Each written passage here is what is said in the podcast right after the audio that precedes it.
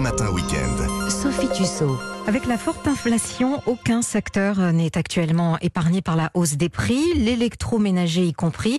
Selon l'INSEE, en un an, la hausse des appareils à l'achat s'est établie à 7%, notamment en raison de l'augmentation du prix des composants, mais également de l'acheminement. Alors pour faire des économies et également adopter une attitude responsable, réparer s'impose comme étant la solution. Bonjour Florence Clément. Bonjour. Vous êtes la porte-parole de l'ADEME, l'agence de la transition écologique. Est-ce que les Français renouvellent trop fréquemment leurs appareils ménagers? Alors c'est vrai que les Français ont tendance à ne pas réparer beaucoup et à, à, renouveler les appareils quand ils ne fonctionnent plus, même pour des pannes qui sont parfois un petit peu modestes et qu'on pourrait réparer facilement. Mais il n'y a pas encore suffisamment ce réflexe de la réparation. Et avant de réparer, est-ce qu'il faut euh, un bon entretien? Quels sont les gestes les plus importants? Alors oui, c'est vrai qu'un bon entretien va faire vraiment euh, la différence puisqu'on va voir des appareils électroménagers qui vont durer bien plus longtemps. Parfois, en fait, c'est juste des choses qu'on ne sait pas. On, on oublie d'entretenir ces appareils et on se retrouve avec des pannes qui auraient pu être évitées. Au niveau de la, de la réparation, vous le disiez, peu de Français y ont recours. Vous avez à peu près des chiffres là-dessus? Vous pouvez nous en dire plus? Alors des chiffres précisément sur la réparation, non, je n'ai pas, mais alors une série de, de, conseils pour bien entretenir tous ces équipements.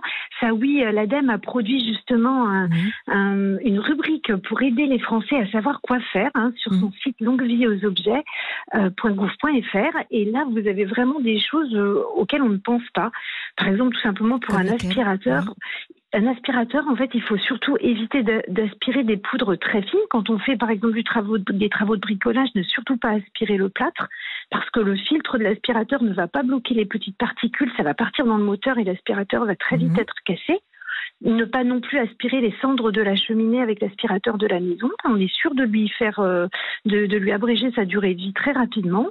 Euh, il y a des petites choses aussi sur le lave-linge à savoir, quand, comment le détartrer au moins une fois par an, comment faire en sorte que ça sente bon dans le lave-linge euh, en faisant un cycle à haute température 3, 4, euh, tous les 3-4 mois. Plein de petites choses comme ça qui vont vraiment changer la durée de vie des appareils. Donc nous, à l'ADEME, on encourage vraiment les gens à faire très attention à l'entretien de leurs appareils ça évitera bien des pannes.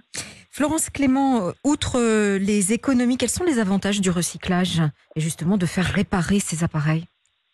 Alors, faire réparer ces appareils, ça a bien des avantages du point de vue écologique, économique aussi, hein, puisqu'on évitera de racheter des appareils neufs, mais mmh. écologique aussi, puisque ça préserve des matières premières. Aujourd'hui, on sait qu'on euh, prélève beaucoup de matières premières partout dans le monde, que nos matières premières ne sont pas extensibles. Hein. On ne pourra pas toujours compter sur de nouvelles matières premières. On est en train d'épuiser les ressources de la planète. À chaque fois qu'on répare un appareil, en fait, ce sont des matières premières qu'on n'utilisera pas pour en fabriquer un neuf. C'est aussi de l'énergie qu'on n'utilisera pas pour fabriquer des appareils neufs.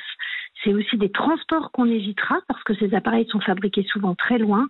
Donc, euh, faire réparer ces appareils, c'est aussi un geste écologique important.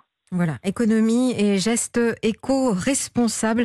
Faites euh, réparer euh, votre électroménager au lieu de le jeter. Merci Florence Clément, porte-parole de l'ADEME, l'agence de la transition écologique.